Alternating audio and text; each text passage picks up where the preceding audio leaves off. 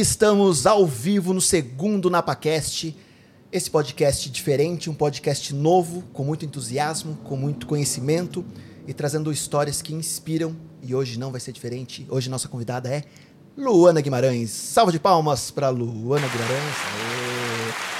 Eu adoro a produção. Antes de começar o nosso bate-papo, que promete ser incrível hoje, eu preciso falar quem está na técnica hoje. Que está na técnica hoje, não, que continua na técnica, o nosso diretor Fernando César Campos, com seu fiel escudeiro Victor Engelman.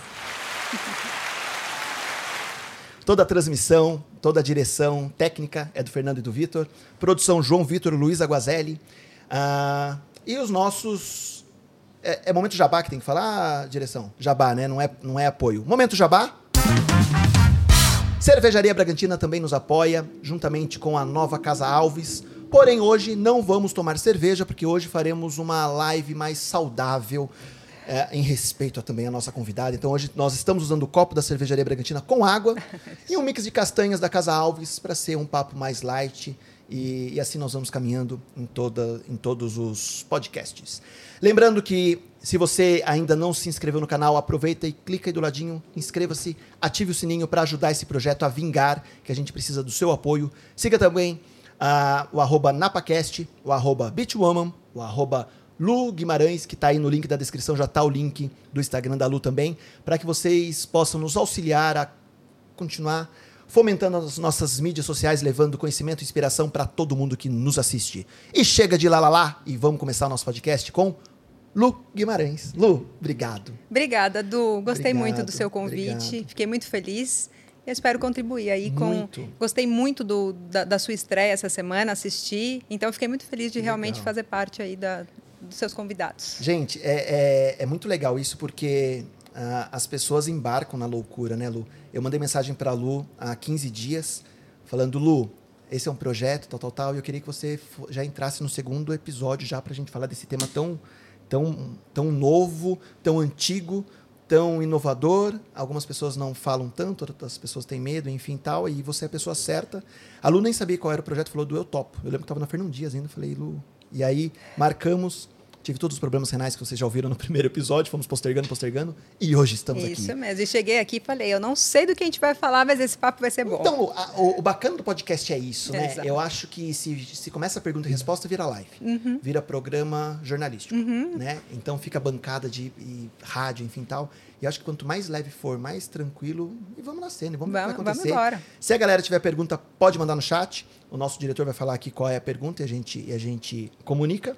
Ah, se tiver crítica, sugestão, envia lá nos directs também, compartilhe para que a gente possa melhorar o podcast sempre. Lu, primeiro de tudo, mãe, empreendedora, líder, esposa, filha, e aí? Não, muitos papéis. Muitos papéis. Muitos. Muitos papéis. E mãe de um bebê na pandemia, o que é mais louco ainda, né? É mesmo, né, Lu? Eu tenho um de cinco e um de oito meses agora. Caramba. Ô, Lu, mas você engravidou na pandemia ou ele nasceu na pandemia? Eu engravidei próximo ali a, do, do, começo da pandemia e ele nasceu no meio da pandemia. E como foi isso? É, um bebê que não conhece muito do mundo, né, Du? É. Porque... Não, mas como foi o seu sentimento assim, caramba, vou ter que ir pro hospital? É, foi, foi tenso. Foi tenso, só que a gente estava ainda naquela, naquela primeira onda, que estava, né? Mas foi tenso. É, de qualquer forma, assim, tinha limitação de uh, pessoas para me acompanharem ali no hospital e tudo mais. Tinha que fazer um esquema com meu marido, é, com uma tia minha, porque minha mãe também já não estava saindo de casa, estava super apavorada. Caramba, tinha é, isso também, né, Lu? Tinha isso também. Ô, Lu, mas aí assim, aí vem o nascimento do bebê, como chama? Tomás. Tomás. E o seu de cinco? Vinícius. Vinícius. E o Vinícius não podia ir para a escola também? Não podia ir para a escola, em casa e eu me reinventando. Ano passado eu realmente é, entendi que eu não iria é, tocar o homeschooling com ele. Falei, meu, eu não consigo. Esse ano eu me comprometi porque ele está num, num período ali de pré-alfabetização. Mas o ano passado, além de tudo, eu ainda estava fazendo faculdade, porque eu resolvi me aventurar e fazer uma segunda faculdade. Então, assim, eu estava pirando. Eu estava pirando. Ainda mais assim, tudo à distância. E aí, o clube? O clube, o Nexo, o que Nexus. eu estava com a empresa. E então eu estava pirando. Aí no começo desse ano eu falei: não, então se a escola não voltar, a faculdade eu tranco, estou fazendo só uma matéria é, IAD. O Nexo também interrompi. Falei: deixa eu realmente focar no que está rolando, no, onde me dá prazer, onde, onde eu sinto que as coisas têm uma perspectiva aí de caminhar. o, o Nexo, eu não tinha perspectiva de volta quando a gente fechou agora pela, pela segunda vez, né? Fechou Ah. tudo. Eu falei, meu, os meus eventos todos limitados, restritos, não tinha uma Para perspectiva. quem não conhece o Nexo, o Nexo era um espaço de sala de aula, co-working. Coworking, treinamento, exato. Então a gente começou a operar. Eu tive muita procura para usar ali o auditório, mas eu tinha que sempre colocar um monte de limitações. Eu falei, não. Aí na segunda, na segunda vez que realmente fechou, eu falei, meu, chega. E você encerrou, Lu? Encerrei. Ai, que triste. Lu. Encerrei. Que dor no coração. Pois é, eu tive que fazer algumas escolhas para eu também estar onde eu estou agora, onde eu posso focar realmente nos meus filhos, na minha casa, nessa demanda maluca que vai volta à escola, abre escola, fecha, enfim. É, e o clube, e o clube está rolando muito assim, eu, e eu percebi muito isso assim. É, o clube me dá um prazer muito grande, estar em contato com essas mulheres me dá um prazer muito grande. Claro que quando a gente pensou lá atrás, a ideia era fazer alguns eventos dentro do Nexo. E hoje também, qual é a perspectiva disso? A gente tem um clube com quase 100 mulheres. Lu, agora você traz para Bliss. Exatamente, Agora, agora, já conheci aqui. Agora você traz para o auditório da Bliss. Exatamente. Olha que legal, olha que bom. Exatamente. Eu, eu falei assim, nossa, eu apresentei. Agora falando disso, eu falei, nossa, eu falei pra Lu do espaço e tal. E a Lu tem um espaço igual. Não. E agora que caiu Não toda tenho. a ficha, mas Não você tinha um espaço lindo. E foi muito engraçado, assim, que eu.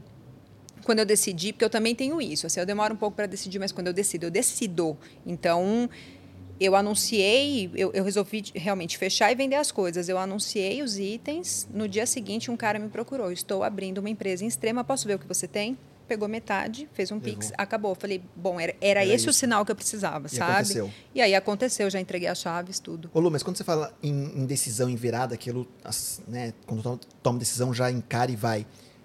A sua primeira decisão, desculpa até puxar esse assunto do passado, mas a sua primeira decisão de virada foi sair do mundo escola Exato. e empreender? Exato. Porque quanto tempo você ficou no mundo de escola? Então, é, Quantos escola anos? é, foi até uma empresa familiar Sim. que eu Você cresceu fiquei, lá, né? cresci lá e fiquei foi 13 anos. alfabetizada lá? Não, total. Total. Eu nasci Você lá, né? A minha da mãe escola? grávida trabalhava na, Na escola, escola. exatamente. E aí você se formou, faculdade e, E voltei para a e escola, voltou a trabalhar por quanto tempo? 13 anos. 13. 13, Como- onde eu assim assumi é, papéis importantes de coordenação e depois de direção, porque minha mãe não quis mais. Aham. É, aprendi muito. E como foi essa virada? Então, foi porque eu senti que eu já conhecia todos os processos, então aquilo já não me motivava muito.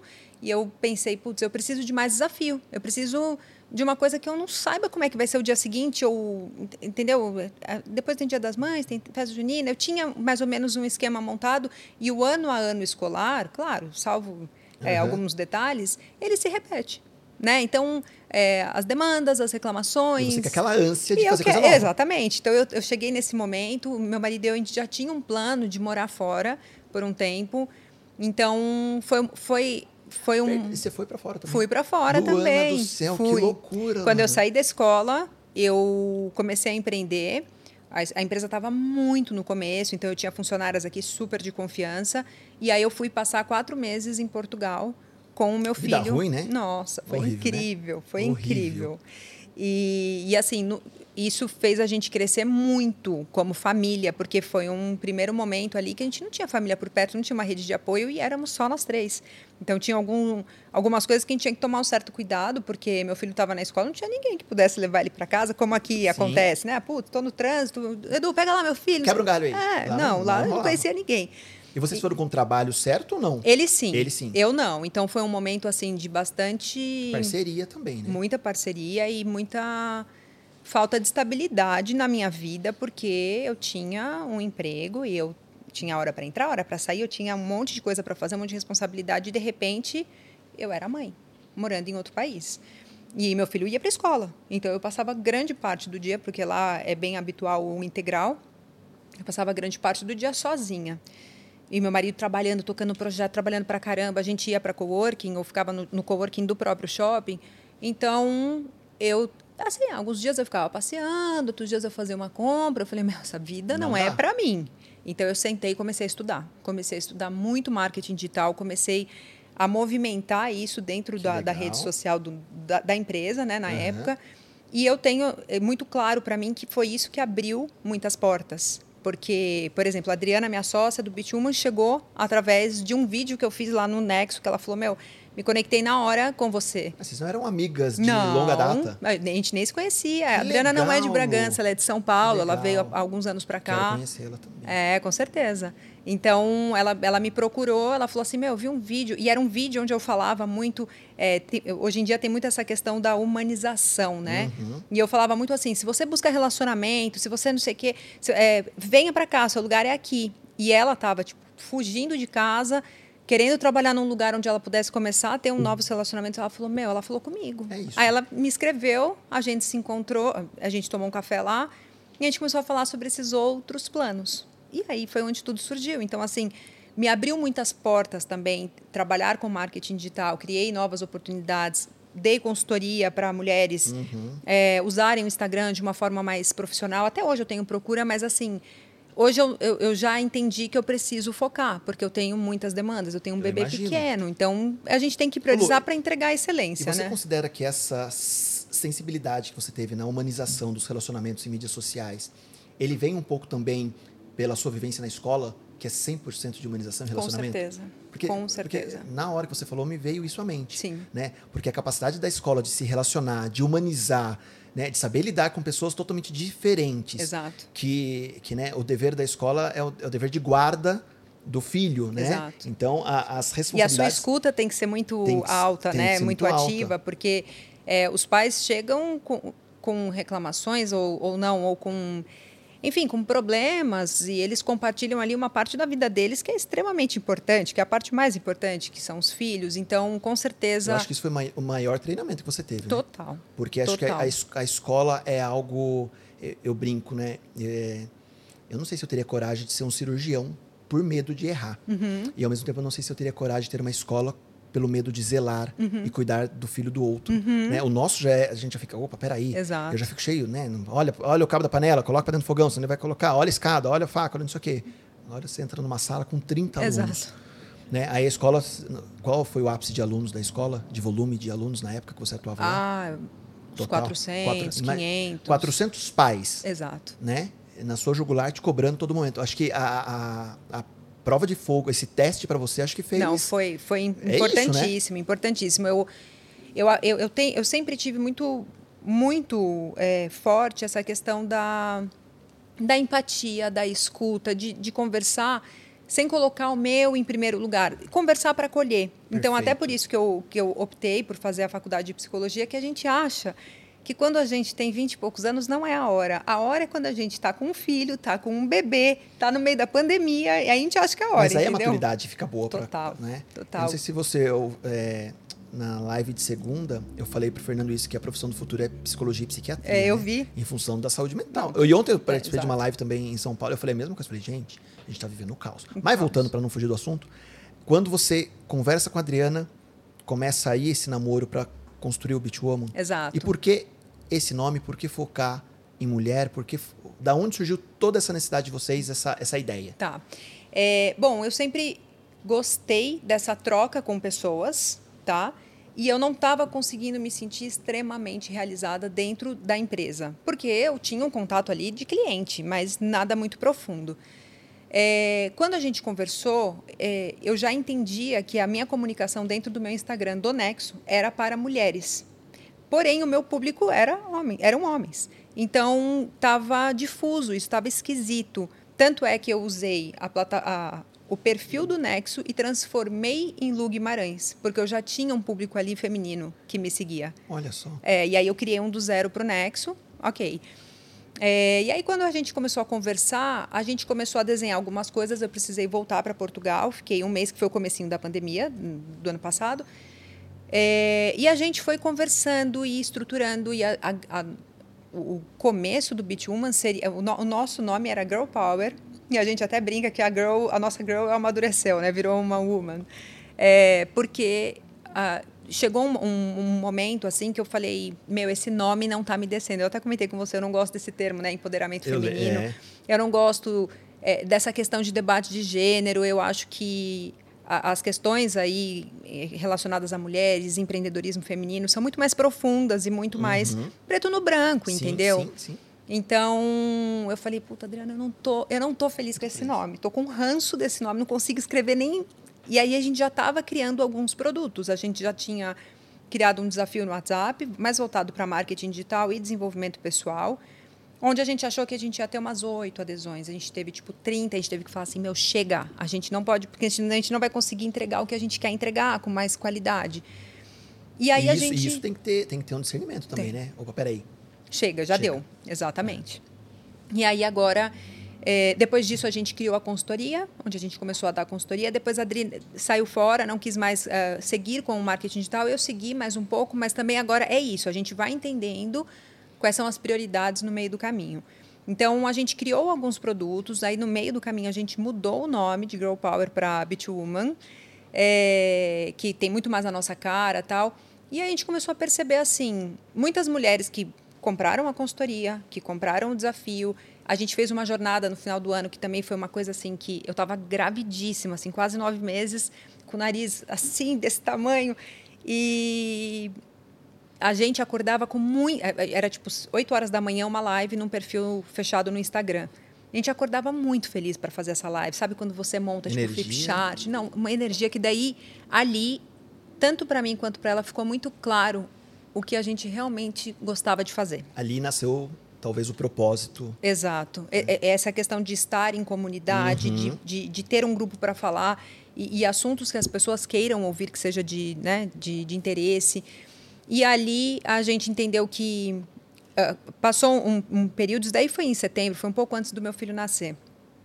A gente percebeu que elas falavam assim: é, putz, eu, não, é, eu, eu quero fazer parte do Beat Woman. Eu quero fazer parte. A gente não, não existia isso. Existiam produtos. Uhum. A gente falou, mas não existe fazer parte. Mas o que é fazer parte? Aí um dia a gente sentou para conversar, o que é fazer parte?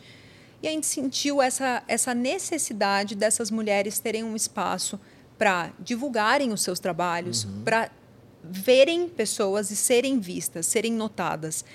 A troca, gente, né? Troca. A gente tem uma uma estrutura na sociedade onde o marido é sempre o cara foda, entendeu? É sempre o cara de destaque. Uhum. E, e, e, aí elas acabam ficando mais em segundo plano. E, pô, elas têm histórias maravilhosas. O que a gente viveu aí nesses últimos cinco meses com elas é inspirador pra caramba, assim, de mulher ralar muito para pagar a conta no final do mês. Uhum. E essas mulheres precisam desse espaço porque elas dividem isso com a gente. Então, elas dividem isso num grupo com 100 mulheres meu, tá muito difícil agora fazer emergencial, alguém me ajuda. Vocês têm uma ideia, não sei o que lá, tanto que a gente criou quadros dentro do, do clube para ajudar essas pessoas que estavam passando mais, é, que estavam numa situação mais problemática, entendeu? Então, é, um, é uma troca até para gente, porque a gente aprende muito Eu com imagino. elas. É. E, e, e, aí, Lu, hoje, é, de quando começou agora, dessa virada de chave, desse acreditar no propósito, é isso que a gente quer. Caiu a ficha. Quantas meninas, quantas mulheres tinham e quantas vocês têm hoje? Então, a gente começou, foi muito louco isso. A gente começou com quatro mulheres. E eu falei, Adriana, se a gente não chegar a 10, eu não abro o grupo. Eu tô, tô ficando envergonhada, que tá sacanagem. Porque duas ali eram muito amigas também, entendeu? Falei, não sei, não. Ela falou, não, a gente vai, se tiver cinco, três, duas, a gente vai abrir. abrir. E aí a coisa foi crescendo, crescendo. Tanto é que a gente tem tido agora, a gente faz é, uma consultoria mais estratégica com uma pessoa do, dentro, de dentro do clube. É, então a gente faz, é, a gente entendeu o Bitwoman como um negócio e a gente também entendeu que está chegando o momento da gente limitar as entradas. A gente já está desenhando a segunda edição.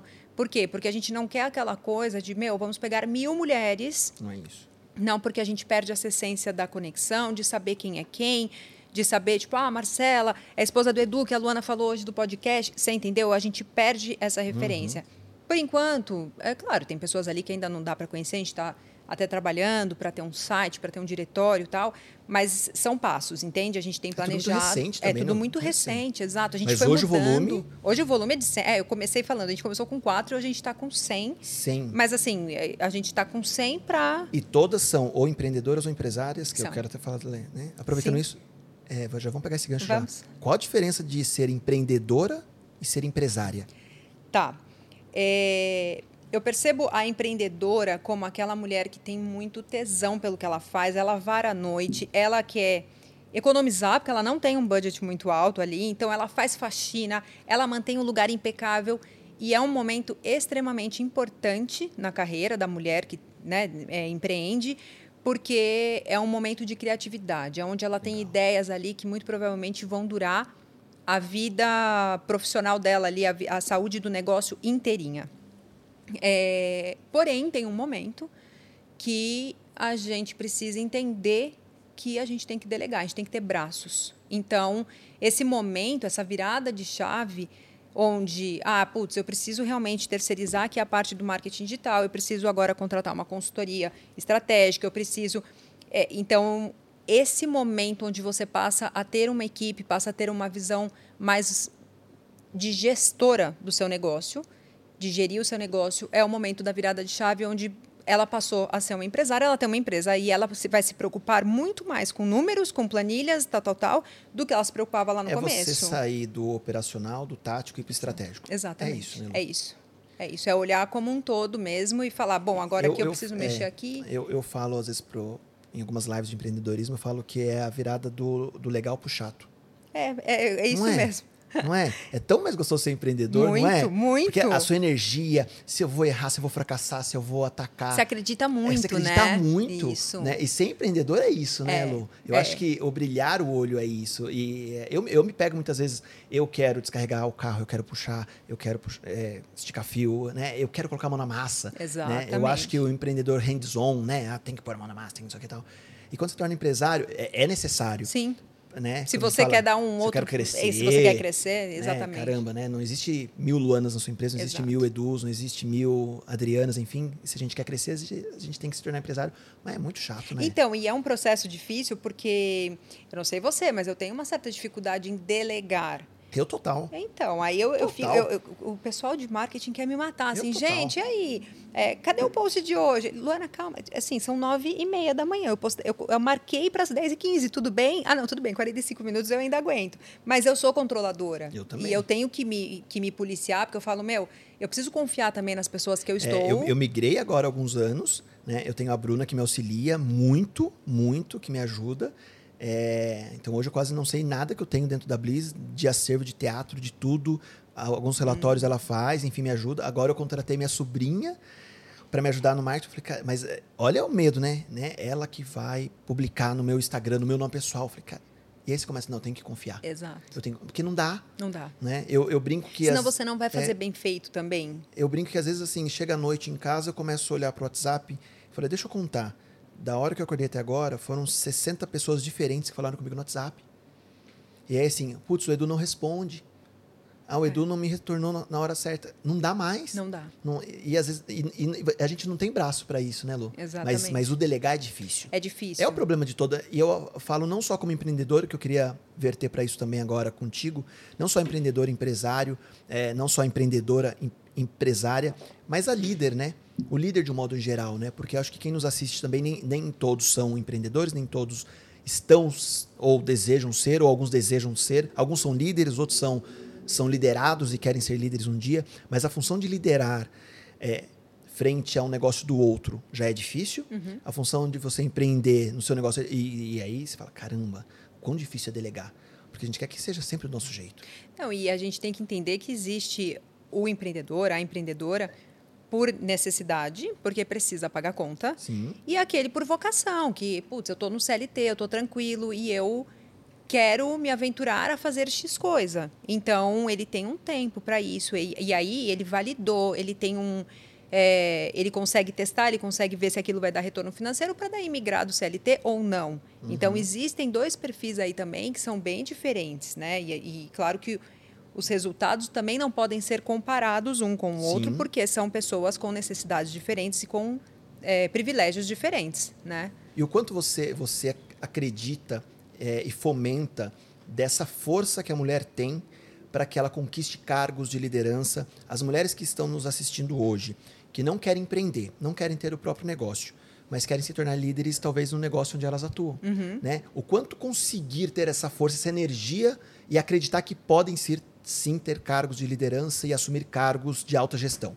Lógico que isso já, já, já é uma crescente. Né? A gente tem até aqui, aqui em Bragança a própria TE, que tem um programa chamado Win, que é um programa maravilhoso, né, de estímulo para as mulheres ocuparem cargos de liderança. Mas o quanto você você você consegue é, talvez trazer ferramentas ou mostrar desse poder e desse acreditar que ela tem para ocupar esses cargos de líder? Hoje eu percebo que o mercado está muito carente de pessoas com características humanizadas. Então, o mercado já não busca mais só o cara ou só a mulher que é super técnico, que é super bom, que tem um currículo tipo maravilhoso. Ele também busca ali soft skills. Então, é... explica o que são soft skills. Certo. É, são habilidades mais voltadas para um desenvolvimento pessoal. Então, é, e o que, eu, o que eu sinto é que o homem hoje também está começando a quebrar, a, a, a cair por terra isso, mas até então o homem tinha uma certa dificuldade de falar de desenvolvimento pessoal, de Total. falar de autoconhecimento. Puta, não quero, imagina, isso não é para mim. Eu não tenho que me abrir para ninguém. Exatamente. Não é bem isso? Exatamente. Ninguém tem que saber se eu tô com problema. Exatamente. Pessoal, não, isso não Eu não tenho que saber lidar com essa emoção. O que, que é isso? Né? Eu, eu, lembro quando, quando eu atuava em RH, alguns líderes falavam assim: eu não tenho que saber se meu liderado está com problema ou não está. Se não está entregando o resultado, tem que ser demitido. Exatamente. Eu não tenho que entender a dor do outro, né? E esse é perfil, isso, né? Exatamente. E esse perfil hoje já não não é muito aceito porque as relações humanas estão muito fortes. Uhum. E a pandemia acho que trouxe isso também, por mais que seja através do digital, essa questão da empatia, essa questão de um querer ajudar o outro. Então, voltando para a sua pergunta de, de mulheres em cargos de liderança, eu sinto que as mulheres têm alguns passos aí à frente dos homens, porque elas têm essa característica. A grande maioria quer se autodesenvolver e não tem problema para falar isso é, busca cursos, livros, imersões, sei lá, para lidarem melhor com frustrações, Sim. com fracasso, Sim. com um chefe super machista. Você precisa saber elaborar tudo isso para também não levar para sua casa e dormir com aquilo, entendeu? Uhum. Então, o próprio assédio, né, Lu? Seja moral, sexual, exato, né? Exatamente. Então, eu, eu, eu vejo que as mulheres têm realmente essas características bastante é, muito mais fortes do que o homem, o que ajuda muito nessa questão da liderança. Para quem. É, eu, eu, digo muito isso. assim Tem o perfil de mulher que é para empreender, é para assumir risco e curte isso, e curte. É, no começo ali não saber se vai ter grana para pagar no final do mês porque gosta dessa adrenalina e tem a mulher que não tem esse perfil que precisa de um horário para entrar, de um horário para sair, de um chefe que fale tua função é tal, tua mesa é tal, tua gaveta é essa. E tudo bem, nenhum demérito conta, conta nenhuma, Sim. mas assim. É, existem perfis e perfis. Então, essa mulher, se ela almeja um cargo de liderança, ela já tem aí uh, alguns passos à frente pelo fato de ter essas características humanas muito provavelmente muito bem, mais bem Sim. desenvolvidas do que o ambiente dela, entendeu? Sim. A sensibilidade da mulher é diferente, a Exato. visão também, né? Exato. É, eu, eu, eu, eu, eu ouço algumas historinhas assim, até de adolescente, infância e tal, que o menino fala para a mãe, mãe, onde está a minha meia branca? Não sei onde está. A mãe fala, tá aqui né? É Porque a visão do homem é muito, é, né? Exatamente. É muito limitada, fechada, é muito né? limitado, né? E a mulher tem e, a, e, eu acho que o feeling da mulher para gestão funciona muito bem, é. né? Ela acaba tendo uma, um, um, sentimento, uma sensação, um, um, uma visão, eu acho que do todo diferente do homem. Verdade. Né? Eu acho que eu, eu acho que isso é muito legal também. E aí, Lu, quando a gente entra falando de liderança, falando de empreender, é, que características mulheres hoje acabam buscando mais, até na consultoria de vocês, enfim, para que os negócios delas possam ainda melhorar ou possam ainda crescer de forma exponencial aí, comparado a se ela fizesse por livre e espontânea vontade. Tá. Porque empreender no Brasil é difícil. Muito. Muito difícil. Muito. Né? Segundo o Sebrae, X% de empresas nascem e morrem no mesmo ano. Uhum. Né? É, e até depois eu vou falar de uma pesquisa do Sebrae para você. Já veio isso na minha cabeça. Também. É... Edu, eu vejo assim, essas mulheres. Uh, desculpa, volta à pergunta. Ah, o, o, como as mulheres que estão empreendendo, é, o quanto vocês podem auxiliar ou até dar dicas Sim. agora no sentido que elas possam fazer com que os negócios dela possam crescer além do que elas até haviam previsto. Tá como bom. acreditar eu, nesse eu, crescimento e fazer crescer. Eu quero te pedir desculpas porque você desviou a minha atenção é. da minha da resposta. É. Essas mulheres são muito inspiradoras. Eu falei isso para você. Uhum o que elas procuraram ali com a gente foi um quero melhorar a minha presença no digital, porque a nossa consultoria era voltada para isso, mas foi muito mais do que isso. Então, por quê? Porque ali nas primeiras sessões elas super se abriam e a gente via ali uh, muito mais assim uma insegurança falando alto, justamente o fato assim, putz, mas meu marido é muito bom no que ele faz.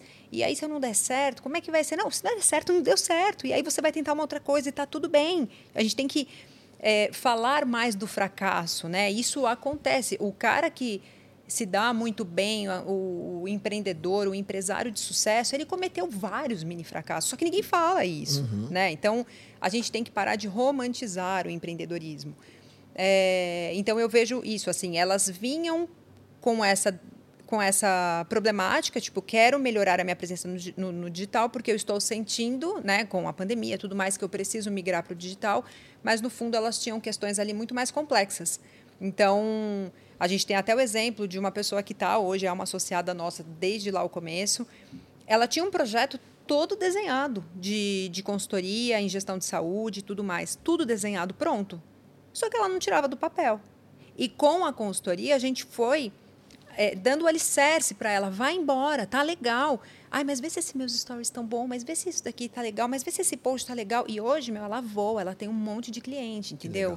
Então, por isso que eu te falo, às vezes é só uma mãozinha, uhum. entendeu? Que elas precisam para realmente encontrarem aí um mundo de oportunidades. Você puxou um gancho que eu acho interessante, né? A gente não sabe lidar com fracasso, né, Lu? É. Eu acho que qualquer pessoa homem, mulher, enfim, que abre um negócio hoje já abre pensando no sucesso. Exato. Né? Ontem eu falei disso também na live. É, já abre pensando no sucesso. E aí, caramba, né? Nem sempre, né? Não. É, né? E, e, e não, de uma ansiedade verdade, louca, né? Lu? E não é que nem sempre, né? Muitos casos, a grande maioria, cometem inúmeros erros. A grande maioria. É, é, quando a gente olha uma loja de roupa infantil dando super certo, meu, ela tá dando super certo nos últimos cinco anos. Como é que foi lá o começo? Ela pode ter começado, sei lá, é trazendo bolsa do Brás, do, é. da José Paulino. Se uma pessoa quer investir 100 mil e quer ter o retorno no primeiro mês, né? Exato. Né? E aí frustra. Então, é importante falar do fracasso, sim. É importante... E sem, saber lidar com o fracasso. E, saber lidar, exatamente. E sem essa conotação pesada. É, eu nunca enxerguei, e é muito assim, o, o peso que a gente dá para a situação eu nunca enxerguei o encerramento do Nexo como um fracasso. Nunca. Ele cumpriu a sua função no tempo que okay. deu, me ensinou um monte de coisa. É... Meu, ok. E vamos para o próximo capítulo. É isso. Entendeu? É, se, eu, se eu quiser ficar remoendo, se eu estivesse numa outra fase da minha vida, onde tudo tivesse meio numa bad vibe, sabe? Sim pode ser até que eu entendesse isso de uma forma tipo, puta, eu não sou capaz. Então não, a gente é tem que tomar isso, muito isso cuidado. absurdamente, né? Absurdamente. Lei da atração, o segredo, né? Exato. Pensa coisa ruim. Pensa, exatamente. Né? Pensa no bom. Pensa no bom. Exato. Né? Eu acho que é, é, isso que você disse, acho que resume muito, né? Eu cumpri meu papel. Exato. Vamos virar a chave? Né? Vamos virar a chave, vamos tentar é, escrever uma nova história Eu agora? contava para algumas pessoas ah, então, putz, fechei e tal. A pessoa fala assim, putz, meu, é mesmo. Não, é mesmo assim, mas eu tô super bem. Eu falei, que triste. exato. Porque mas era eu, eu, tô super, Desculpa, eu tô é super bom. É, exatamente, mas eu tô bem, porque é somente através de uma decisão séria, né, de fechar um ciclo, que eu consigo me abrir para outros ciclos. O meu tempo é escasso. Então, no momento que eu decidi realmente romper e, e fechar, eu resolvi, eu entendi que eu daria foco ali para esse novo momento na minha vida, que é o Beat Woman, que é estar com a Adriana. Tanto é que a gente. Foi muito engraçado que na mesma semana que eu entreguei a chave, foi a semana que a gente assinou o CNPJ da empresa. Ah, que legal. Então, assim, fechou um ciclo, começou, começou outro, outro, entendeu? Então, eu, eu, vou me lamentar? Não vou. Meu, cumpriu sua função, foi legal, aprendi, né, né, bola para frente, entendeu? Então, a gente tem que ter esse olhar também. E te falo, assim, claro, há quatro, cinco anos atrás, eu não, taria, eu não teria esse discurso. Eu aprendi a ter esse discurso. Amadureceu, eu, né? Exato. Eu aprendi a ter uma visão também mais, tipo, é negócio. Pelo amor de Deus, não é o meu bichinho de estimação, é um negócio. Deu certo, legal, não deu, não deu. Acabou. Entendeu? Então, é isso, assim. E ainda que eu considero que a gente sobreviveu ali um bom momento da, da pandemia, foi um ano, né? Uhum. Indo, voltando, indo, voltando, mudava o perfil de cliente e tal. Acabou, acabou. Lu, falando em pandemia, é, eu vi uma pesquisa... Eu vi, não, méritos. Luísa, que trabalha comigo, fez uma pesquisa para a gente bater o papo de hoje. É, acredito que foi o Sebrae, dizendo que durante a pandemia muitas mulheres empreendedoras fecharam seus negócios em função de ter que retornar à sua casa, em função de escola que parou, de auxiliar, enfim, então. Como que você vê essa ação, esse movimento agora e como você vê essa possibilidade da retomada de acreditar que tem que retomar. Sim. Né? Porque eu não digo no sentido de acreditar, mas no sentido de, opa, peraí, eu voltei para casa e agora eu permaneço? Hum, né? Como que você enxerga isso então, na eu, pandemia? Eu via um movimento muito grande de mulheres, depois da maternidade, começarem a empreender. E eu hoje entendo, né, depois de dois filhos, tal, com a pandemia, eu entendo que é, é uma forma também da gente achar a nossa realização fora de casa, não só dentro de casa. Tem aquela mulher que super se realiza ficando com bebê o dia inteiro, com criança, e okay. tal, tal. tá super se, ok. Eu falo assim, Porque se é tá feliz, exato. Tá ok. E é um, julgar, um trabalho né? super pesado também. Eu- eu- muito mais. Muito mais. É, e tem aquelas que buscam uma válvula de escape fora, seja na academia, seja trabalhando, seja conversando sobre coisas diferentes da maternidade. Então, assim, é, porém, com a pandemia, com certeza, é, muita gente teve que realmente abrir mão. É, é isso, é fazer escolhas. O quanto a faculdade ali era prioritária na minha vida? Zero. Eu não preciso dela hoje. Então, eu teria que abrir mão mesmo. Quanto o Nexo, junto com o Bituman, me realizava tal. Então, fazer realmente é, esse pente fino. E eu imagino realmente que essa, eh, esse grande volume de mulheres voltou para casa porque as demandas de, de duas, três demandas foi para tipo infinitas demandas. E eu vejo por mim mesma dentro de casa, eu grávida, naquele começo que não tinha ônibus, eu não tinha ajuda em casa, meu, eu lavava banheiro. E tipo, eu- alguém tinha que fazer, meu marido trabalhava o dia inteiro, então eu pegava Bora. meu filho, filho, ó, você vai brincar aqui no box de água, né? E a mamãe vai lavar banheiro. Então, E ok. e ok, eu tive que fazer isso, porque era o bem-estar ali da minha família. Não que eu amasse fazer, Sim. mas era o que tinha para a hora. Então, e- e essa questão de, de repente, abrir mão do seu trabalho, por isso que muitas mulheres, muitas mães empreendem, começam de casa, começam a montar um pequeno ateliê e depois cresce. Depois que as crianças vão para a escola, ficam mais independentes, tal, tal, tal, crescem, vão para outro endereço, aí, aí tipo, vão escalando, enfim.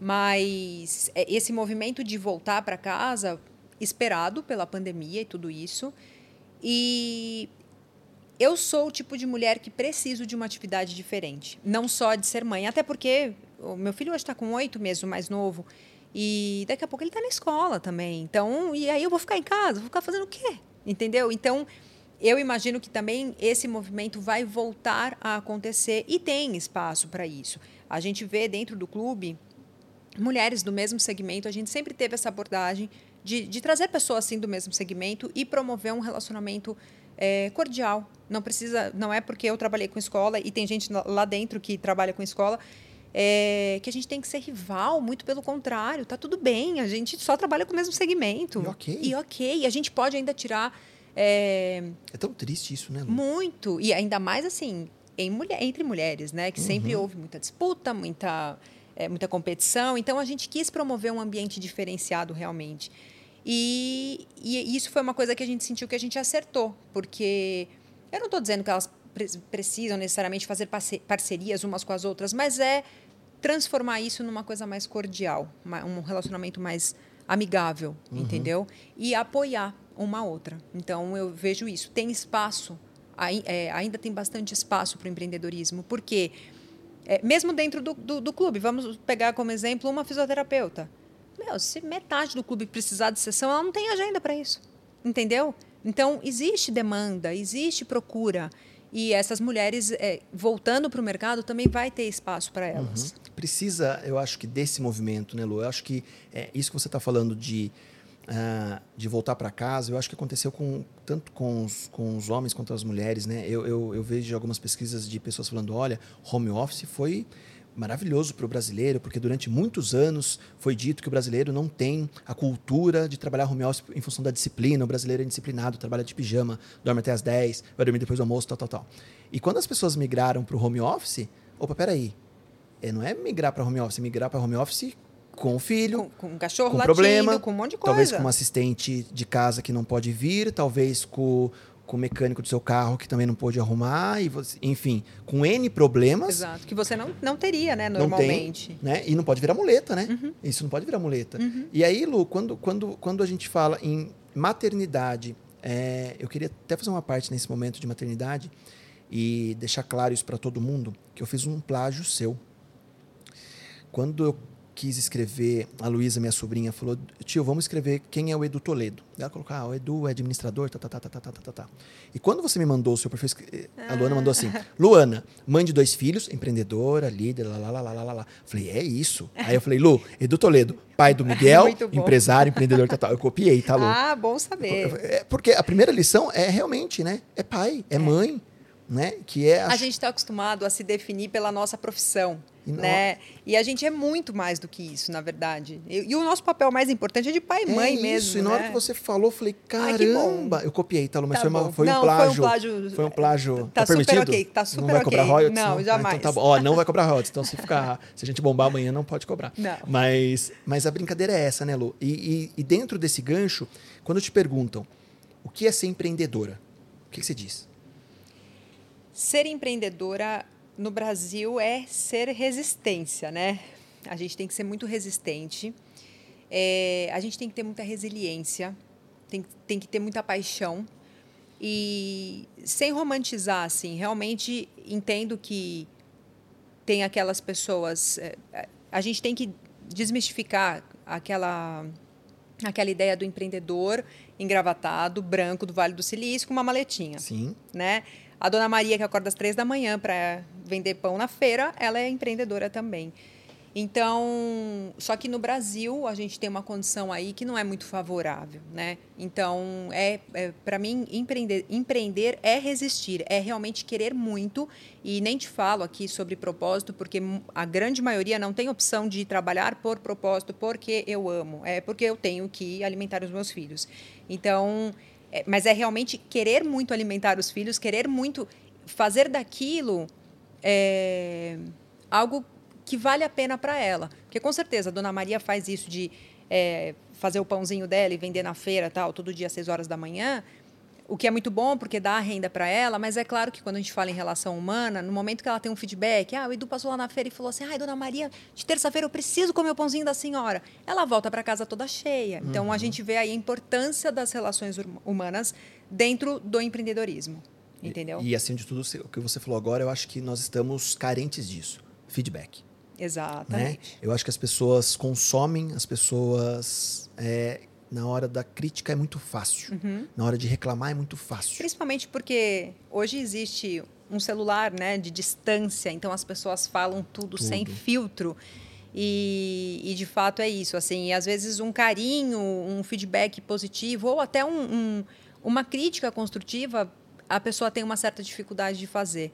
Então, o que eu percebo hoje é uma crescente das pessoas quererem se ajudar, quererem uhum. se apoiar. Então, quando a gente teve a situação da fase emergencial, é, a gente criou um, um, um, quadro dentro do Beach Woman para bom, quem que está sendo mais afetado? Quais são os negócios mais afetados? Então venham essas pessoas como se fosse uma roda de conversa. E todo mundo falava ali algumas sugestões tal.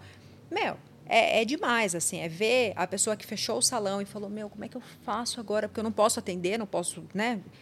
Aí a pessoa começa a se tornar, é, começou a se tornar muito presente no digital e fazendo vídeo. E você sabia que ela estava despedaçada por dentro, entendeu? Mas ela estava ali, estava forte. O acreditar estava ali. O acreditar, exatamente. É, o Fernando falou segundo muito da fé, né? A fé estava ali, né? O exatamente. Na, não na fé religião, religiosa, mas a fé, sim. Né? A fé em acreditar. De acreditar de verdade que aquilo em algum momento vai virar, mesmo sem saber. E aí, assim, é, é, usando até esse exemplo, eu vi a pessoa que está acostumada a ter uma rotina e, e atender clientes, e, e, enfim, fazer cabelo, maquiagem, se, se movimentando de um jeito e de, que de repente ela criou uma consultoria para cuidar dos cabelos em casa. E você fala, meu, isso é incrível. Olha a capacidade de inovação. Então, o empreendedorismo, além da resistência, tem que ter muito essa questão da inovação, muito essa questão da criatividade, é, de você realmente conseguir entender que tem um momento ali de conflito, um, um, um, momento difícil, desafiador, você vai ter que passar por ele. E é melhor que seja de uma maneira diferenciada dos demais, uhum. entendeu? Porque você vai sobreviver, mas você tem que acreditar, você tem que ter fé no seu negócio. E dentro disso, como olhar melhor para o seu negócio? As empreendedoras que estão nos assistindo hoje, como olhar melhor para o seu negócio hoje, entender, opa, peraí, que leitura eu faço? É, se elas não acreditarem em si, outras pessoas não vão também. Então, além de ser um negócio que, claro, a gente tem que fazer lá um, minimamente um, um, um plano de negócios vai, para entender se o negócio vai dar um retorno financeiro, é também saber se aquilo realmente te, te, te faz brilhar os olhos, te faz se sentir feliz, realizada com aquilo, porque quanto mais tesão você tiver para trabalhar, mais isso vai refletir no seu serviço, na sua entrega e no feedback dos seus clientes, entendeu? Então, é realmente encontrar essa paixão. Ah, como eu falei, né, algumas pessoas não têm essa possibilidade de trabalhar a questão do propósito. O propósito é encontrado no meio do caminho, mas é legal encontrar esse propósito no meio do caminho também, porque é, quanto, quanto mais envolvida ela tiver com aquela atividade, melhor para ela, entendeu? E o quanto se permitir, Lu, eu acho que, até fazendo uma analogia, eu faço tão bem, eu, eu acredito que eu faço tão bem um cupcake. Hum? E eu vou abrir um negócio de cupcake.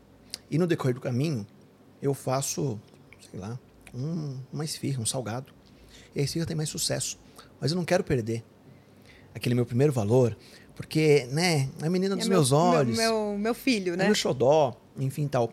É, que, como que você enxerga é, e como você é, falaria para essa pessoa para ela se desamarrar ou para ela, né?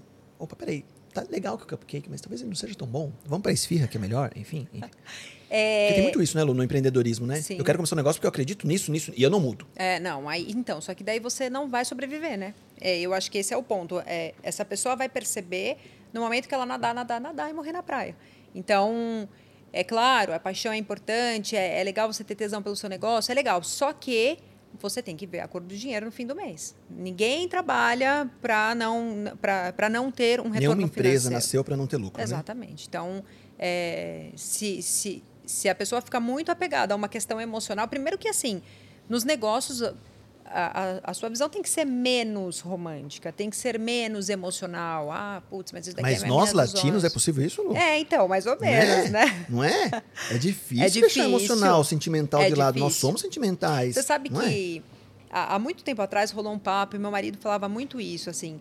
É, somos nós brasileiros que temos dificuldade de fechar um negócio. Nos Estados Unidos, na Europa, meu, o negócio não está dando dinheiro, fecha, se segue a vida, não tem uma lamentação. E, e, isso ficou muito forte em mim no momento de decidir a fechada, a, a fechada, é o encerramento do Nexo. É, eu conversei com o Thiago, claro, o Thiago era meu sócio, estava comigo tal, mas a decisão foi minha. E ele falou: Tá bom. Então, quando eu tive ali a validação dele, eu falei assim: ah, meu, acho que o caminho pode ser esse mesmo. Porque até então eu já vinha falando algumas vezes, ele falava: não, vamos pensar mais um pouco, vamos sei que lá. E dessa vez ele falou: não, acho que. Você... Eu coloquei alguns argumentos, ele falou: não, acho que você tem razão. Então é isso, assim, o apego sentimental é nosso é, é, característico do brasileiro. Mas se você for ver a questão, você tem que ver o preto no branco, quanto está entrando, quanto está saindo. Tipo, isso tem que Mas é valer. É difícil, né, Lu? É difícil. Eita povinho emocional. É, não, é? não isso é Somos é sentimentais demais, não é? Pra caramba. É, o, o Edu trouxe chocolate para todo mundo. O Edu trouxe pote de Nutella para todo mundo, só não trouxe para o Fernando. Olha a cara. Olha. Porque o nosso digníssimo Fernando, ele recebe a troca. Ah, Lu, você queria negociar a sua live com o Fernando depois? Agora é a hora? A, é a hora, se você falar assim, que você consegue trazer alguns potes de Nutella, assim, na troca. Você trouxe o meu pote de Nutella? Porque daí a gente pode conversar, já te dou hoje. Olha isso, olha, você sabe que é Mas é um sentimental, nós somos assim. Total. Né? A gente, eu gosto tanto dessa pessoa, vamos falar em liderança agora, né? É, o liderado, né? Eu adoro meu líder. No primeiro momento que eu tomo um feed crawl, eu odeio né? Ele não é mais legal, eu já não gosto mais, enfim. É, o quanto nós não sabemos lidar com esse, com, esse, com esse sentimentalismo. Às vezes muitas pessoas entram trabalhar na empresa achando que eu tenho que entrar para dali nascer o meu padrinho, o padrinho do meu filho, uhum. né? A madrinha do meu filho, né? Eu, eu entrei para trabalhar para fazer a melhor amizade do mundo. Eu não entrei no sentido de trabalhar. Uhum. E aí se a pessoa não, não olha para mim, ou não me convida para almoçar, eu fico triste. E eu, eu acho que muito isso faz sentido para os negócios fecharem também, né, Lu? Faz. Nesse é. sentimentalismo, né? Eu abri, enfim, é triste, né? A gente, até os, o, o, Francisco, que é o proprietário desse prédio onde a, onde a Bli está lotada, ele fala assim: eu não tenho inquilinos, eu tenho parceiros. Né? Eu gosto muito dessa frase dele, né? uhum. né? De saber a minha dor. Né? Eu acho que é de uma humanidade a gente, de uma humanização a gente saber a dor do outro, principalmente quando a gente passa por uma rua do comércio, como, como, como nós temos aqui na nossa cidade, e a gente vê tantos imóveis para alugar. Né? Quantos sonhos foram fechados? Quantos Verdade. sonhos foram deixados de lado? Né? E aí talvez esse esse, esse acreditar, esse lidar com a frustração, lidar com o sentimentalismo, lidar com o emocional, nessa hora você fala, opa, peraí, será que não foi isso que eu fiz? Então, eu acho que até por isso, essa questão do, do, do desenvolvimento pessoal é, acaba nos ajudando no sentido de saber também o momento que a gente deve usar, sim, mais razão para uma decisão, para uma tomada de decisão, e no momento que a gente pode se deixar ser mais emocional. É, é mais ou menos isso, assim, a, sei lá, o, o, o prédio do Nexo é, é, era alocado, né? E o proprietário foi assim, desde o começo, ele foi desde o começo da pandemia, ele foi super flexível, entendeu? Então assim, é, ele tem uma característica humana que é difícil, que não é todo mundo que tem, não é, não foi em todo mundo que a gente viu. É, é isso, muitos Sim. negócios foram fechados, muitos sonhos foram fechados. E tem assim, tem aquele restaurante que o, o cara não conseguiu negociar, o proprietário não foi um, um cara flexível e ele precisou é, ir para um outro ponto. Mas aí você passa no ponto anterior, para alugar. Então, a troco de quê? Para quê? Para quê? Para quê? O que, que eu ganho com isso? Né? Exato, né? entendeu? O que, que, que você ganhou? Você fechou e deixou de ganhar o quanto você ganhava ali. É, e que agora as coisas estão voltando, enfim, ele poderia voltar a pagar o valor normal. Então, é isso, assim, eu acho que quando a gente tem isso mais desenvolvido, a gente consegue entender o melhor momento de usar a razão para algumas tomadas de decisão, e usar a emoção pra, em, em, alguns momentos que também é tão importante. E que, na verdade, a gente está tá falando nada mais de usar características humanas, se Perfeito. colocar no lugar do outro. Só né? que muitas vezes a gente quer tomar decisão pela emoção. É. Não pela razão. É. E aí mina o negócio. Né? Exato. E, e, e, é o impulso, né? Eu vou retomar, eu vou, eu vou trazer um tema de novo, Lu, que é o feedback. Né? A gente tá, eu, eu, vejo, acho que pelas mídias sociais agora, que as pessoas estão sabendo uh, entender melhor o, que, o poder que o feedback tem eu entro numa plataforma, num, num, num, aplicativo de comida, onde eu vou comprar uma pizza, enfim. A primeira coisa que eu faço é, deixa eu ver a avaliação, né? Então as pessoas estão entendendo que feedback é importante. Claro. Né? Só que daí a gente entra na avaliação, muitas vezes eu estou procurando a avaliação, deixa eu ver se eu acho alguma crítica, uhum. deixa eu achar o errado. Uhum. Para que isso? É. Né? A gente muitas vezes em, em sites TripAdvisor, enfim, né? Eu vou ver se esse hotel é bom, deixa eu ver a opinião das pessoas mas a gente tem uma dificuldade em dar feedback. É. E talvez para quem está empreendendo, né, as, as, empreendedoras, vamos focar muito no empreendedorismo feminino hoje, é, a, a, importância de dar esse feedback também entre pares, né, Lu? É o que você falou ainda há pouco. Não sou concorrente. Vamos remar junto. Claro. Né? Vamos chegar nesse norte junto.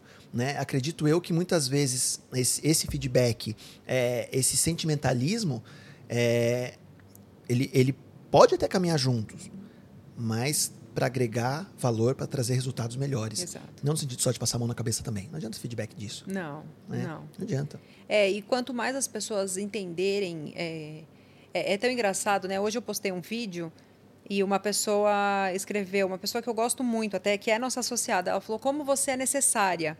E aquilo me tocou, assim, de um jeito. Daí depois ela escreveu algo sobre ela, Sim. entendeu? E aquilo me tocou que eu falei assim, nossa, meu, olha que carinho, sabe? Numa mensagem que ela não é obrigada a me escrever aquilo, ela pode só escrever sobre ela, que eu já vou curtir pra caramba e vou, vou gostar de ter contribuído ali com a situação que ela que ela estava colocando. Mas é isso, assim, as pessoas têm que sentir que esse canal está é, aberto. Por muito tempo, eu acho que é, gestores mais conservadores, que não entravam muito aí nessa, nessa condição de líder, vamos dizer, mais chefes, né? uhum. né? Outra geração também, sim, porque sim. a gente hoje fala muito sobre liderança e tal. É, também não tinham esse canal também não era aberto. Né? Então a gente teve que construir isso e hoje entender que é uma necessidade, que é importante, que uma crítica, é, uma crítica construtiva é muito positivo.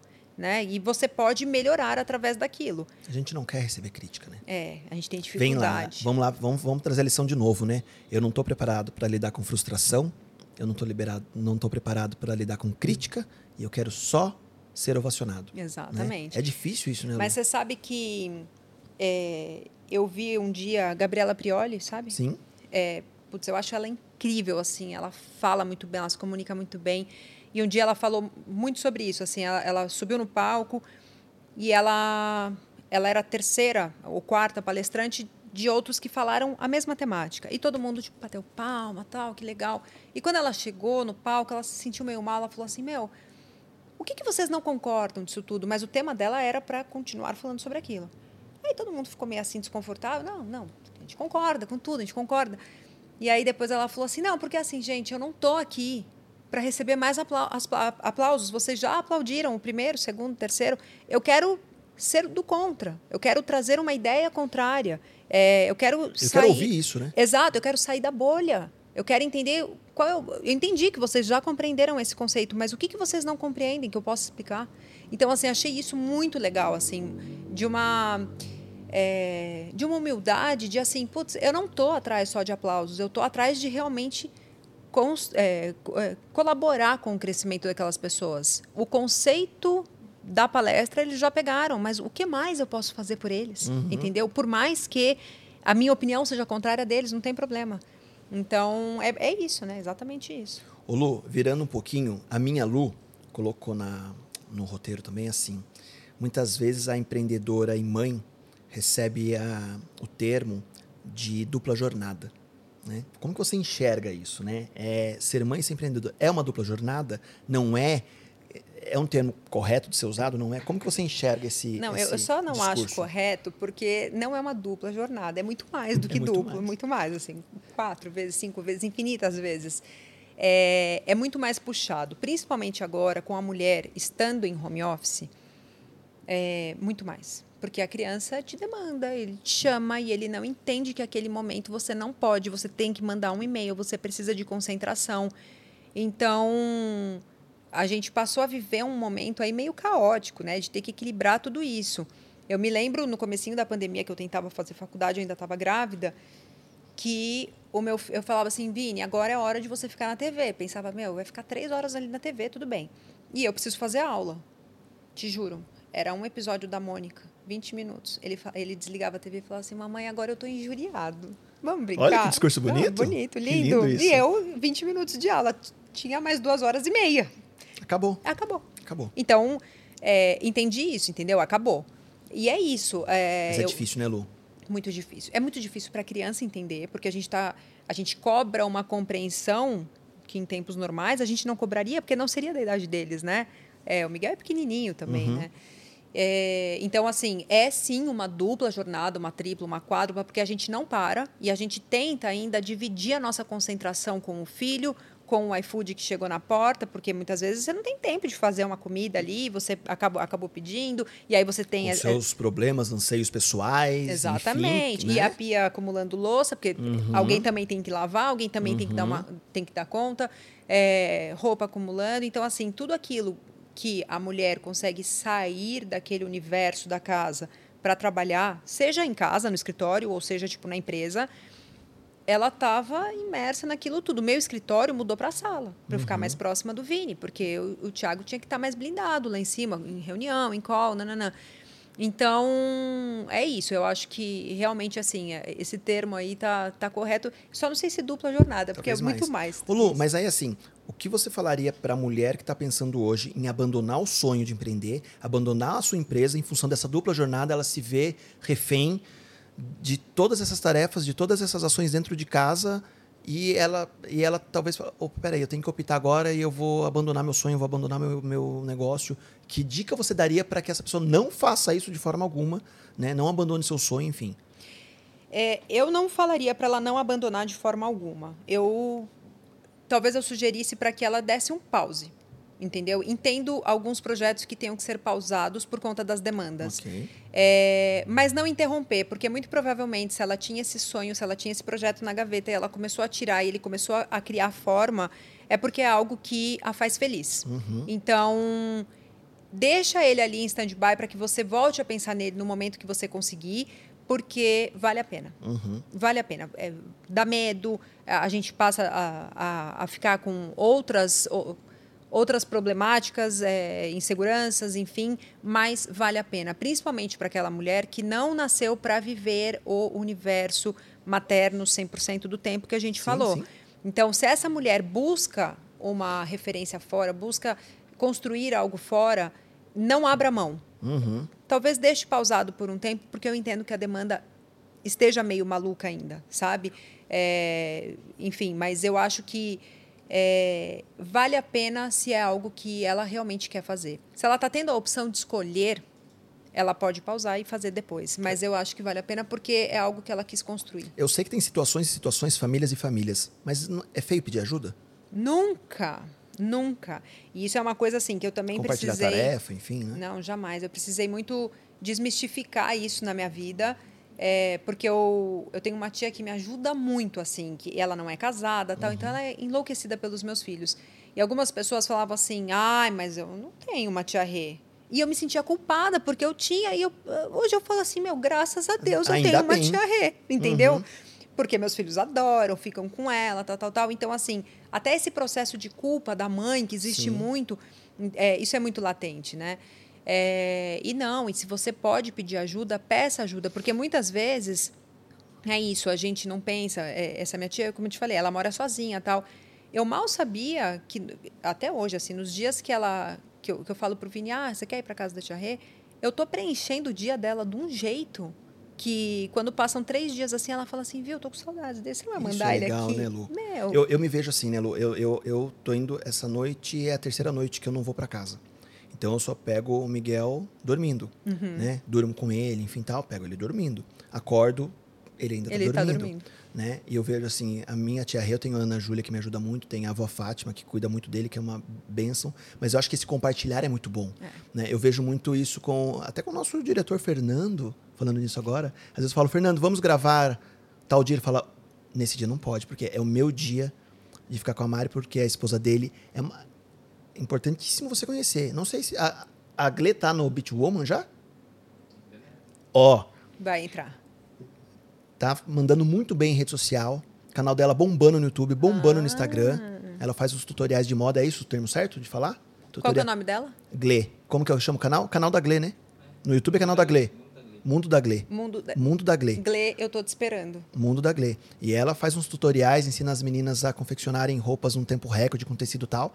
E o Fê tem que assumir. Né? Hoje a gente teve reunião por vídeo do nosso projeto de amanhã, um, um filme que a gente tem pra fazer amanhã. E o Fê ali com a Mari no colo, ele tem que conduzir. Mas eu, eu acho bonito isso. É, é né? bonito. Eu acho que é, é esse compartilhar e saber o seu momento de ocupar determinado espaço, determinado papel. Exato. Né? Eu acho que é importante porque pedir, também, né, Lu? é, Ó, Fê, não tem nem aplauso pro Fernando? Puta. É, o cara que tá do seu lado, é, ele tem algum vínculo familiar contigo não? Nenhum? Nenhum. Nenhum. Nenhum. Entendi. É, eu vejo que muitas mulheres se sentem super culpadas assim, porém, elas ficam tentando equilibrar. é, então, assim, ah, não vou mandar na integral para ter mais tempo com ele. E aí eu fico aqui mandando e-mail, não consigo mandar e-mail, aí eu brigo com ele. Então, assim, o tempo nunca é de qualidade. Você tem um tempo absurdo com a criança, mas não é de qualidade. Então, quando você faz isso, eu, eu tenho também minha sogra, minha mãe, elas, meu, é isso, assim, graças a Deus eu as tenho. Porque, e- a minha tia, e, e o que antes me, me trazia culpa, entendeu? Então, ainda bem que eu tenho e que eu consigo deixar para que eu possa tocar um pouco da minha vida, porque eu, eu procuro fazer isso. No momento que eu estou em casa, é o momento que eu quero estar com eles. Então, é, é tentar realmente deixar o celular. Essa semana a gente está trabalhando mais no Bitumen, eu estou mais tempo no celular, mas eu já estou assim muito focada, assim, ah, acabou esse prazo, eu quero estar em casa, eu quero estar com eles, entendeu? Porque eu também sinto falta desse período de qualidade. Não adianta eu ficar lá o dia inteiro, sendo que eu vou, vou pensar no e-mail que eu não mandei, na pessoa que eu não falei, no cliente que eu não. Entendeu? Então é isso, assim, eu acho que é, pedir ajuda e aceitar a ajuda de quem está afim de te dar, meu, é, é não dá a pra forma. abraçar tudo, né? Lu? Não dá. Não dá. Não dá. É a forma que você tem de aproveitar realmente, crescer é, e também proporcionar momentos para essas pessoas que estão a fim de te dar ajuda. E às vezes não é nem que estão a fim. é, você contrata uma pessoa também, existe essa possibilidade. Eu também tenho uma pessoa maravilhosa que me ajuda. Que, então, assim. Uhum. Ainda bem, né? Ainda bem. Porque sempre A se a gente. sogra- Né, a- o famoso ditado, ah, eu olho pra grama do quintal do vizinho, é mais verdinha. Nem sempre. Nem sempre. Nem sempre. Não. né? Eu não gosto de- do discurso de tem alguém sempre pior numa situação. Mas sempre tem alguém numa dificuldade maior. Exato. né? Ah, olha, fulana teve trigêmeos. Fala, meu Deus. E já tinha dois. Fala, ai meu Deus. E a diferença é de dois anos e veio três. Fala, ai meu Deus. E não tem auxílio. Ai meu Deus. E o pai tá desempregado. Exatamente. E tão feliz. E tão... Ah. Há dificuldade, sem sombra de dúvida. Sem dúvida. Mas tem que continuar. Tem que Claro. acreditar, né, Lu? Claro. É muito louco isso. É, muito louco. E aceitar realmente. Eu, eu falo muito pro Thiago isso. Essa moça que me ajuda, eu agradeço todos os dias, assim, porque é, o, o Tomás a ver, ele já fica assim, eufórico. E, Meu, que, Que bom. delícia, que bom. Que Porque funciona. também. Exato, exato. Porque também quando eu tô com ele, ele também tá feliz, não é? é, eu não tenho aque- aquele lance, ai meu Deus, ele fica assim com a babá. Não, que bom, ela trata bem, ela adora estar com ele. Então, se a gente não aceita isso, a gente não vai conseguir dar outros passos, porque filho demanda. demanda pra caramba. Tanto é que lá no comecinho dele, a, a, os planos do Beach Woman ficaram mais estagnados também porque a Adri estava com três filhos em casa, Caramba. é, sem, sem escola e tudo mais. Então, assim, os planos ficaram mais pausados. Meu, eu estava com um bebezinho acordando a noite toda. Então, eu também tenho que respeitar o momento, entendeu? Agora que ele está um pouco mais autônomo, tal, Uhum. Você tal, tá aqui, tal, né? Eu tô aqui, Você tá aqui? exatamente. Dá pra estar aqui. Né? Exatamente. Porque talvez a, a sua Se crença. você me chamasse há seis meses atrás, não eu não poderia. estaria, não, não então, mas talvez hoje, mesmo podendo, a sua crença, as suas amarras, fala, ah, eu não vou porque eu não posso deixar. Exato. Mesmo podendo. Exato. Mesmo podendo. Ô, Lu, eu coloquei essas dificuldades, essas barreiras, essas brincadeiras, enfim, tal, para dar uma provocada, para a gente puxar um, teminho, um tema que eu gostaria, que é que dificuldade você enxerga no universo feminino no momento de empreender? Que, que- qu- quais são as maiores dificuldades, seja no comportamental ou seja no técnico, que as mulheres encontram no momento de empreender? No seu, na, su- na sua visão. Não que isso Tá. seja uma regra, tá? Não, vamos, certo. não quero pole- polemizar. polemizar. É, eu vejo que a mulher tem muito medo. Medo de fracassar, é aquilo que a gente Tá. falou, né? É, medo de não dar certo, é, medo de, de virar chacota. Ai, não vou fazer stories porque, meu, vão me chamar de blogueirinha. Ai, meu, que se dane que vão chamar de blogueirinha. Mas todas, todas, a grande maioria passam por esse processo de medo. E eu vejo que o grande problema do medo é quando ele nos paralisa. Nos paralisou e deixou impediu que a gente realizasse alguma coisa, hum, não tá legal. Agora, puta, eu tava com medo, tava com vergonha, mas eu fiz o stories, meu, ficou tosco, eu não vou ver nunca mais, não sei o que lá. Aí, legal. Então, você foi, foi com medo mesmo. É, então, hoje, eu vejo que a mulher tem essa dificuldade de lidar com esse medo, de lidar com o não dar certo. Tudo é um teste. É, e pode ser que não dê certo mesmo e ela vai ter que lidar com aquilo e vai cair uma, duas, três vezes. E se ela realmente quiser, ela vai conseguir persistir e achar um outro caminho. Então a gente está entendeu? falando medo, emoção, comportamento. Exato. E técnico. Bagagem Técnico. técnica. O que, que você enxerga assim, no início de empreender? A mulher resolve empreender, resolve, ou talvez fazer, fazer crescer, eh, enfim, eh, que, que, que seu negócio possa ter um, um crescimento diferente. Tecnicamente, que dificuldades ela encontra? Olha, tecnicamente eu vejo as. Bom, tem muitos gurus aí pelo Instagram falando, ai, tenha essa minha vida e venha ganhar muita grana e não sei o que lá, e isso não é real. É, um empreendimento nasce e cresce se ela senta e estuda.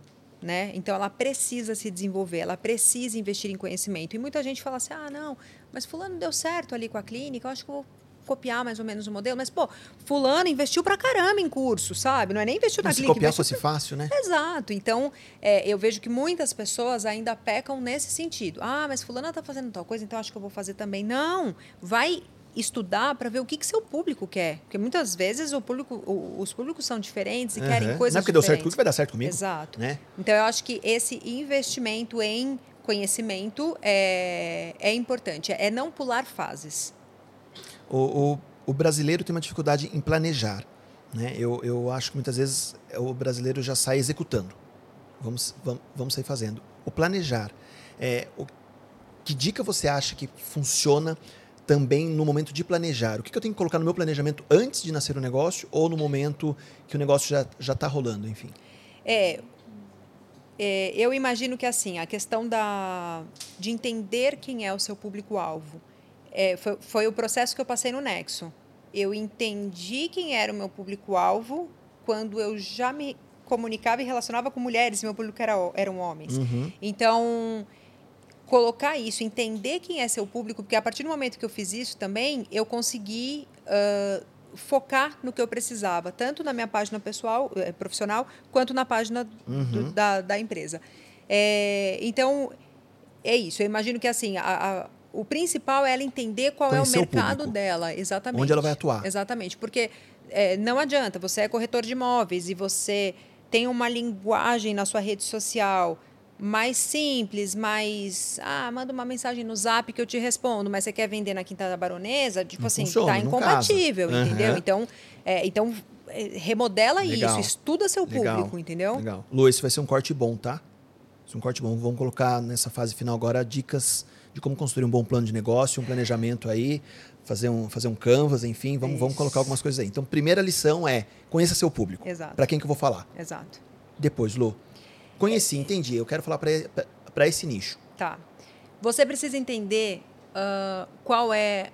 Eu sei que todo mundo fala sobre isso hoje, vai uhum. soar super clichê. Mas é entender qual é a transformação que você causa na vida do seu cliente. Seja através de um produto, seja através de um serviço. Então, é buscar muito a fundo quais são os benefícios e transformações que você causa entregando aquilo, uhum. entendeu? Quando você entende isso, você tem... É exceder a futura expectativa do meu cliente, né? Exatamente, exatamente. É, é buscar sempre trabalhar é dessa assim, forma. Que experiência você está criando para o seu cliente, né? A famosa experiência. É Exato. o clichê de... Um Exatamente. Momento, né? É isso. É, é bem aquilo, assim, você vende um colchão, você não vende um colchão, você vende a melhor noite de, so, de sono uhum. do seu cliente. Então, é trabalhar realmente com essa transformação, com, essa, com esse benefício que você vai impactar ali. E conhecer também seus, seus concorrentes, né? Opa, é, peraí. Também é importante. Opa, peraí, né? Eu sei o público, eu sei onde vou transformar e o que, que meus concorrentes estão fazendo. Exato. E o que que... É, e, e aí é uma coisa que eu falava muito na consultoria. O que que meu concorrente está fazendo que eu não estou e será que aquilo tem a ver comigo? Ou eu vou fazer só porque meu concorrente está fazendo? Aí fica chato, né? É, exatamente. Então, assim, ou você vai buscar o que, que ele está. Eu, eu, eu fazia muito esse exercício, esse exercício também. O que, que o seu concorrente não está fazendo que você está fazendo? Porque você vai validando uhum. né, o uhum. seu. É, o que você está tentando ali. Uma coisa que eu acho super importante também é validar ideias. Então, antes de você colocar um projeto para rodar, é fazer testes. Fazer testes, fazer teste de preço. Ah, a pessoa não aceitou com, sei lá, 500 reais.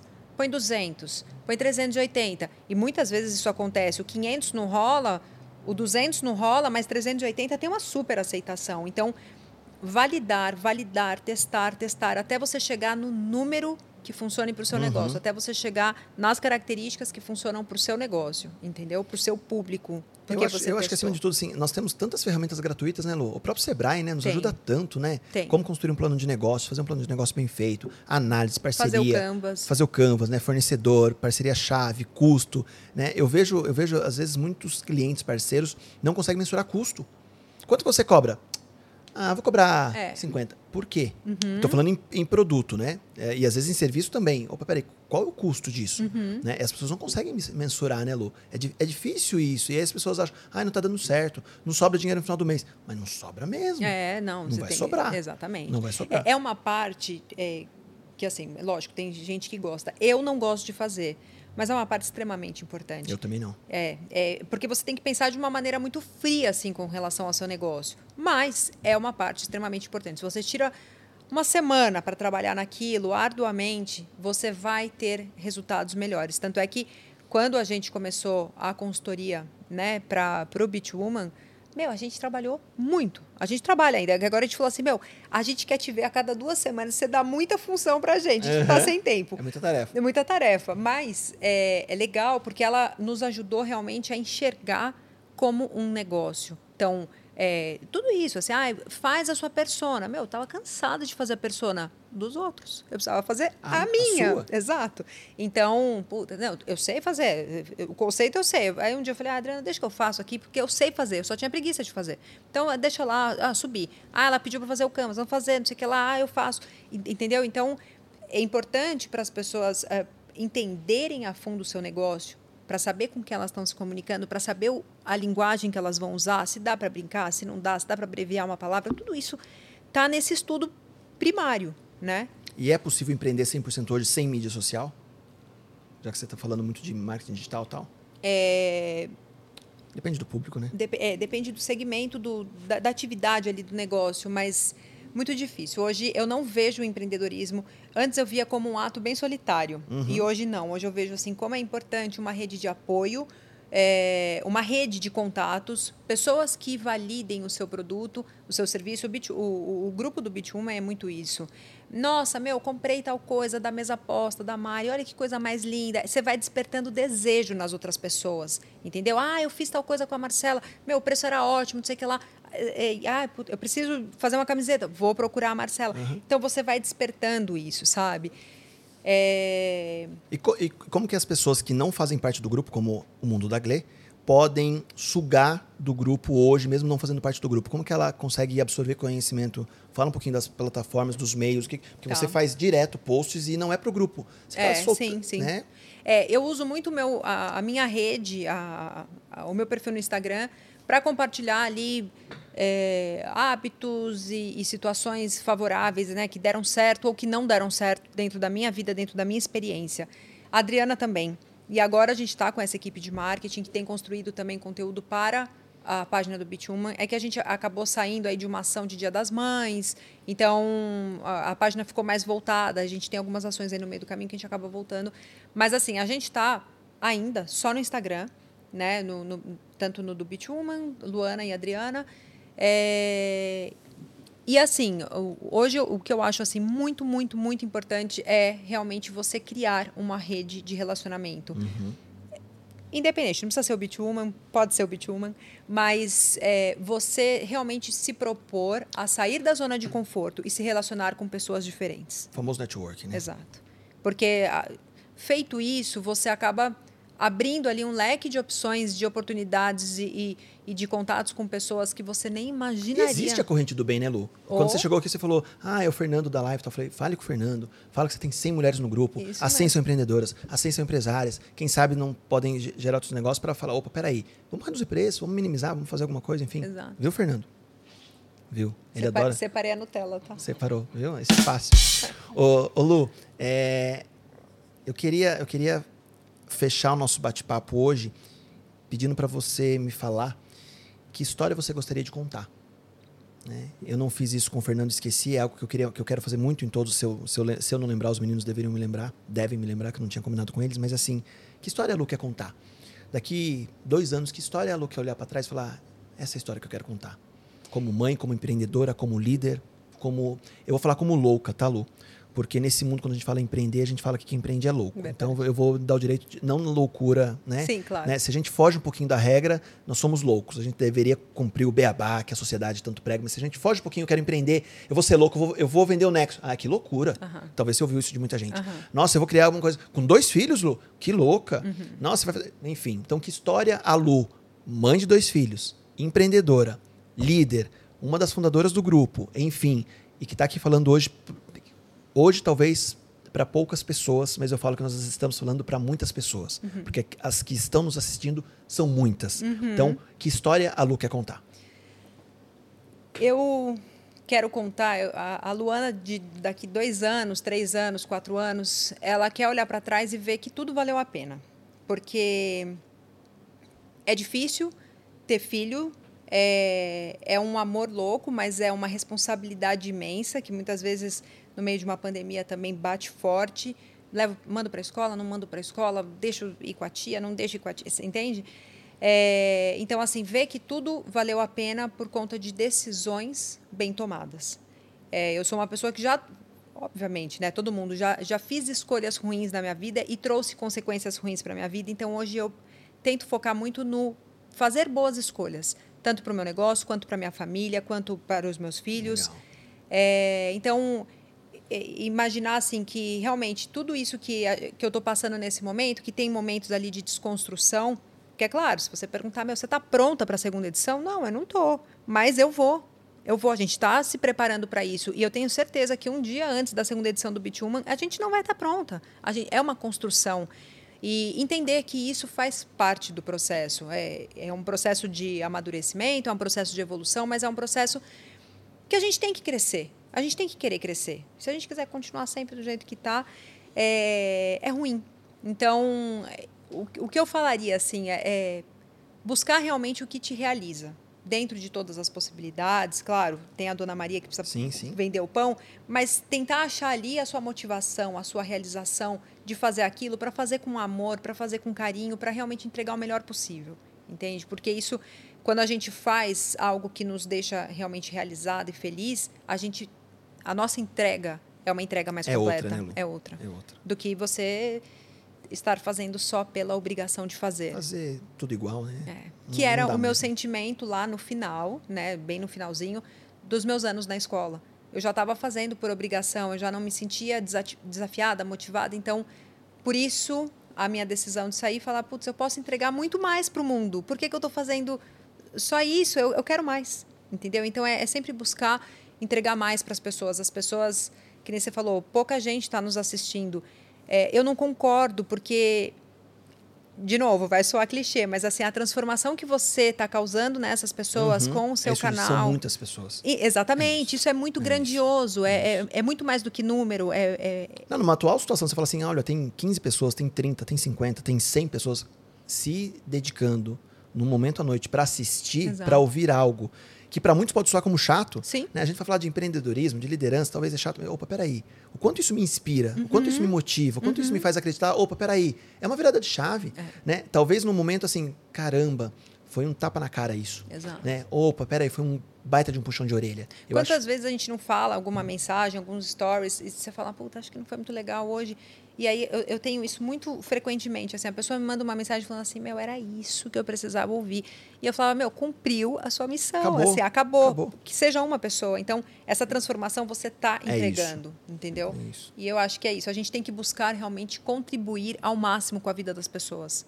É, é, ver onde que eu posso ser legal com você, você comigo, o Fernando, é, que está fazendo aqui com você, parceria, tal, tal, tal. Então é isso, uhum. entendeu? Eu falei, eu falei isso ontem, Lu, e eu vou só me permitir no final, da, no final desse nosso bate-papo agora, estamos caminhando para o fim. É, o Fernando não assistiu ontem, eu estava numa live ontem, eu estava falando da importância que a gente tem de pessoas que acreditam na nossa loucura. Né? Acreditar na loucura ou acreditar no negócio que talvez não sabe se vai dar certo. Uhum. Né? O, a função de acreditar de tentar trazer o melhor equipamento, de tentar fazer a melhor edição, de tentar compartilhar, da Lu tentar fazer o melhor texto, a melhor pauta, a melhor arte, do João tentar nos apoiar na produção, da pessoa hoje que você mandou no WhatsApp antes de começar a live falou só compartilha, só assiste, né? Eu estou fazendo muito isso, né? Metodologia é, Dois Filhos de Francisco, colocar a ficha no orelhão e falar toca é o amor. Eu estou fazendo isso. Gente, acessa lá, curte, compartilha, porque a gente está fazendo duas vezes por semana algo que as pessoas estão acostumadas, uhum. né? É, eu ouvi na segunda-feira na, na, na, primeira live assim, nossa Edu, foi duas horas, foi muito tempo. Edu, o que é podcast? Tem gente questionando ainda. Hoje eu recebi o WhatsApp e falou, Edu, você está fazendo negócio de podcast? Mas o que é podcast? Uhum. Então assim, existem os questionamentos, Sim. mas a gente está levando conhecimento, a gente está agregando valor Exato. e esse fim, talvez transformando a vida de algumas pessoas. Acho que esse é o intuito. Né, Exato. Lu? Lu, é isso. Para quem está assistindo e quer conhecer um pouco mais do programa do Clube da Lu, junto com a Adriana, não pode falar Clube da Luluzinha, né? Clube da Lu, de, da, de Luana, é o Clube da Lu e da, e da Adriana. Ah, o perfil dela tá na descrição do vídeo. Compartilhe o vídeo, siga o perfil da Lu, o perfil do clube. Ah, a Lu, de forma costumeira, acaba provocando e trazendo aí reflexões importantíssimas no mundo atual. É, e eu ando dizendo muito da gente buscar sempre informações em fontes confiáveis, porque a gente está vivendo uma era que todo mundo quer ajudar todo mundo, principalmente em redes sociais. Então, a Lu eu confio demais, então ela tem feito. É, trazendo informações, experiências, enfim, é, histórias que inspiram constantemente. Então, sigam o perfil da Lu, compartilhem esse, esse, esse podcast de hoje. É, provavelmente, agora com a minha Lu, é, acredito eu que uh, o podcast deve entrar no Spotify, Deezer, nas plataformas nos próximos dias. Com certeza. É isso aí. Gente, obrigado. Agradecendo os nossos patrocinadores antes da gente encerrar a live. É isso aí, os nossos apoiadores, o Momento Jabá, Cervejaria Bragantina, que nos apoia. Inclusive, já dando um spoiler, Cervejaria Bragantina vai estar com a gente na próxima quarta, falando de cerveja artesanal, como empreender nesse mercado, sendo uma das cervejarias mais premiadas do país da nossa cidade, da nossa terrinha. E Nova Casa Alves, aqui no Mercadão, com mais de 80 anos, se é 80, 90 anos de fundação, com queijos, canastra, embutidos. Ai, que gostoso. Em breve, né, Lu? No Isso, próximo. Exato, na próxima. Lu, obrigado. Obrigada a você, Edu. Gostei muito do convite. Obrigada pelo Obrigado papo. de ter acreditado. É, foi inspirador ouvir. É, eu não sabia que você tinha sido mãe na pandemia. Ah, pois é. Foi inspirador ouvir isso. Então, parabéns. Obrigada. Que orgulho, que exemplo e que continue assim e que a gente possa aí trazer as meninas em breve aqui para que eu possa conhecer também e, e, aprender também, porque acho que as histórias de vocês inspiram muita gente. Legal. Valeu demais falar de empreendedorismo feminino hoje. Gostou? Compartilha. Se tirar uma selfie ou postar uma fotinha também, marca aí o arroba Napacast para que a gente possa fomentar e crescer ainda mais. Apoie esse projeto para que esse projeto, como outras empresas que nascem e morrem no primeiro ano, que esse projeto perpetue por muitos anos aí. Irá. Ok? Com certeza. Obrigado, Lu. Obrigada a você, Edu. Valeu. Tchau. Até segunda que vem. Tchau, tchau, gente.